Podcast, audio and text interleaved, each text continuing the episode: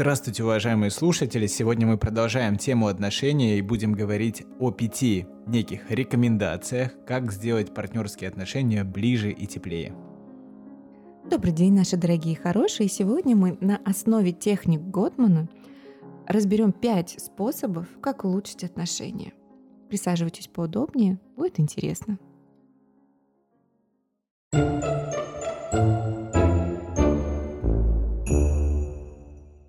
Способ первый. Первое, что очень важно в отношениях, это научиться слушать партнера. Что это такое? Слушать — это стараться э, не смотреть в это время в телефон или в другие источники связи. Э, это активно задавать вопросы, э, интересоваться тем, что на самом деле он сейчас рассказывает. А, не отвлекаться на какие-то дополнительные источники — то есть это действительно посвятить время и выслушать, что у партнера произошло. Вот здесь у меня такой барьер будет, Ксюша, для тебя с вопросом. Ну? Некоторые говорят о том, что здорово, когда есть с партнером о чем поговорить. Но есть и другая аудитория, которые говорят обратное. Здорово, что есть человек, с которым есть о чем помолчать. Вот что делать, если сходится один человек, которому хочется о чем-то поговорить, и другой человек, которому хочется о чем-то помолчать? А ты знаешь, у меня есть ответ на этот твой вопрос. Дело в том, что я уже наблюдала, как люди молчат.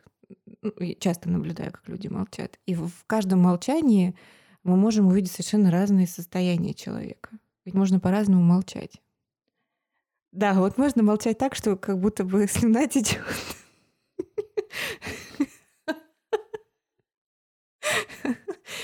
То есть можно э, молчать из разных режимов, ну, согласно схемотерапии.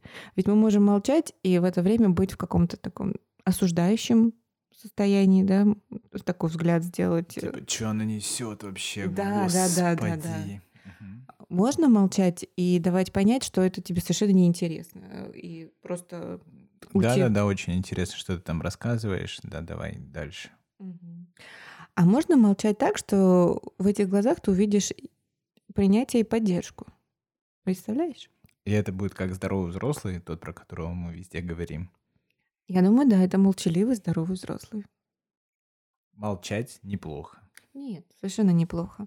Но очень важно в этот момент слушать партнера. Да, да, вот еще запомнить то, что он сказал, да, потому что можно молчать и, например, там в, в, в голове перебирать предыдущую серию из какого-то сериала, Слушай, а если взять вот эту банальную историю, когда жена упрекает своего мужа за то, что, слушай, я тебе говорила, что я на этой неделе иду там в два там на маникюр, потом иду э, а, еще там к подруге, и муж это забывает. Это плохо? То есть это получается он как человек, который не вовлечен и не слушает ее?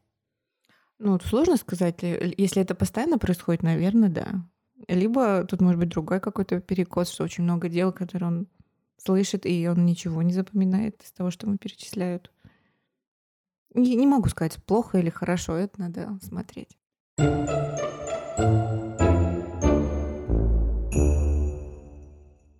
Переходим ко второй рекомендации. Вторая рекомендация – сопереживайте эмоциям. Что это такое? Правильно ли я понял, что когда я чувствую, что кто-то что-то чувствует, я должен почувствовать то же самое. Да, проявить эмпатию. Мне нравится эмпатию рассказывать э, коллегам, ну, людям, которые интересуются психологией, через такую призму, э, что в эмпатии есть два этапа. Первый этап, когда я чувствую что-то э, по отношению к ситуации, которая происходит с человеком. И второе, когда я ему отзеркаливаю и говорю о том, что да, я понимаю, что ты сейчас чувствуешь в этой ситуации. Я понимаю, насколько тебе непросто, и мне важно сейчас с тобой быть в этот момент. Да, все верно. А, то, что ты сейчас описал, это как раз то, что и нужно. Очень часто нам хочется услышать, что я тебя понимаю, действительно, я бы тоже разозлился, или мне бы тоже было обидно, или это правда очень грустная история. Да, это вот что-то об этом. А часто нам просто хочется услышать такие слова, да, иди сюда, я тебя обниму.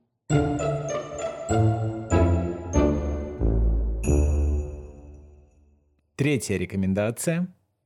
Демонстрация интереса. Ну, это, по сути, вытекающее да, из первого и второго. Угу. То есть нам нужно дать понять, что нам мне правда важно то, что с тобой происходит. А такой вопрос. Скажи, пожалуйста, можно ли искусственно вот это состояние, что да, да, мне интересно, продолжай, э, перевести в такую позицию, где человеку правда стало интересно? Можно ли это искусственно как-то создать? Да? Мы же сейчас говорим об отношениях, которые испытывают некий кризис. И тут партнер, который слушает наш эфир, понимает, что да, нужно проявлять некий интерес. Да, и здесь он начинает вроде бы это делать, он понимает, что как будто бы это все искусственно, когда это должно произойти, чтобы поменялось качество этого состояния? И оно перейдет, не перейдет? А, интересный момент. Я думаю, это можно потренировать. Я не задавалась таким вопросом, но думаю, да, это возможно. Но на каком этапе, скорее всего, зависит от мотивации каждого человека. То есть это просто как, ну вот у нас же часто есть поведенческие задания, да, попробуйте сделать то-то. Это вот мы делаем на индивидуальных сессиях. В семейных сессиях тоже партнерам дают какие-то определенные задания, в том числе попробуйте слушать другого человека, попробуйте найти что-то интересное. И я думаю, на каком-то этапе это переходит уже в искренний интерес. Он, возможно, начинает видеть э, в другом человеке того, кого он и не видел до этого. Он раскрывается с другой стороны в этот момент.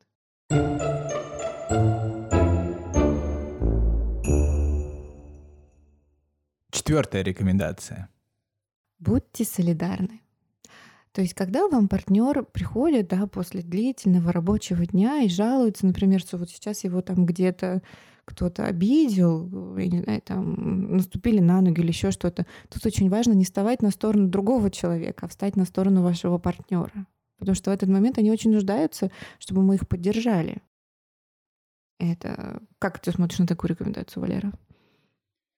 Мне она полностью отзывается, но здесь хочется проговорить какую-то патологию, наверное, да, если человек правда на работе может быть не совсем в норме, и мы поддерживаем его не норму, страдают же другие люди, получается. Ну, в этот момент очень важно дать поддержку, а уже после можно разобраться. Я думаю так. Окей.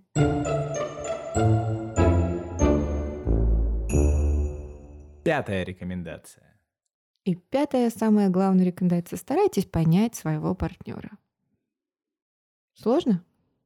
Вообще ни о чем. Рекомендация. Что значит понять? Понять, что на самом деле его так задело. Просто понять и встать на его сторону. Не осуждать, не критиковать, а просто его понять. Очень часто мы делаем перекосы, когда поддерживаем другого человека. Это касается даже не только в отношениях между партнерами, но и в дружеских, и в других отношениях. Мы стараемся сразу дать какое-то готовое решение, например. Мы даже не пытаемся дослушать до конца, не понимаем, что именно там происходит, а уже готовы, не знаю, идти с пачкой денег и говорят, вот тебе денежки, ты решишь все эти вопросы. Или сейчас я позвоню одному знакомому, он все это разрешит. Да, часто же у нас такое происходит. Ведь это как раз не про понимание, это как раз про то, как а, мы можем как бы ринуться, как э, какие-то спайдермены, либо люди-герои, сразу все сделать. Тем более мы, психотерапевты, мы же страдаем схемой самопожертвования, как известно по статистике. И нам свойственно это сразу подкладывать решение.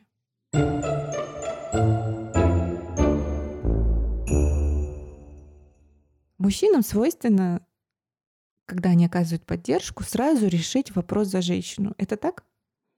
Однозначно. Ибо смысл это все было разво- развозюкивать, растаскивать. А Нужно... вот я тебя разочарую. Нет. Эмоциям, да, здравому смыслу. Это хорошее качество, но оказывается, оно не очень помогает в выстраивании более эмоциональной близости. Если ты сразу даешь готовое решение, ты в какой-то степени, э, ну, с одной стороны, это круто, что ты даешь и помогаешь, а с другой стороны, ты обесцениваешь те эмоции и ту боль, с которой пришел человек. Понимаешь? В этом и смысл понять, что он ну, там хотел принести твой партнер. А в то же время у женщин другой перекос. Если мужчинам действительно свойственно а, сразу решать э, какую-то проблему женщин, перекос в другом, они сливаются чаще всего с партнером в том плане, что они воспринимают, когда он приходит и жалуется на что-то, что эта проблема касается их обоих. И, и у них начинается такой анализ в том плане, что начинают это через свою призму анализировать. Здесь очень важно разделяться со своими мыслями, чтобы не происходило этого спутывания. Согласна. И еще пару советов, которые бы мы хотели вам дать при разговоре с своим партнером. Не игнорируйте партнера и не ставьте стену между вами. Не уходите в защиту, не критикуйте, не оставляйте слова партнера без ответа. Не занимайте позицию противоположной стороны. И вопросы. Хотелось бы вам осветить вопросы, которые могут вам помочь при построении коммуникации.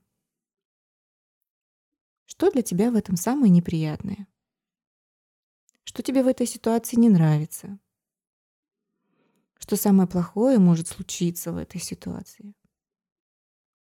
Как ты себя чувствуешь в этой ситуации? Есть ли что-то, что я могу сделать, чтобы тебя поддержать? Что тебе необходимо? И также очень важно своему партнеру задавать вопрос. Тебе сейчас нужен совет или решение проблемы? Если ответ будет утвердительным, тогда переходим к совету и поиску решений. Если нет, то просто выслушайте. Всем спасибо большое. Надеемся, что вы будете применять это в своих повседневных отношениях с партнерами. Всем спасибо и до новых встреч. Пока-пока.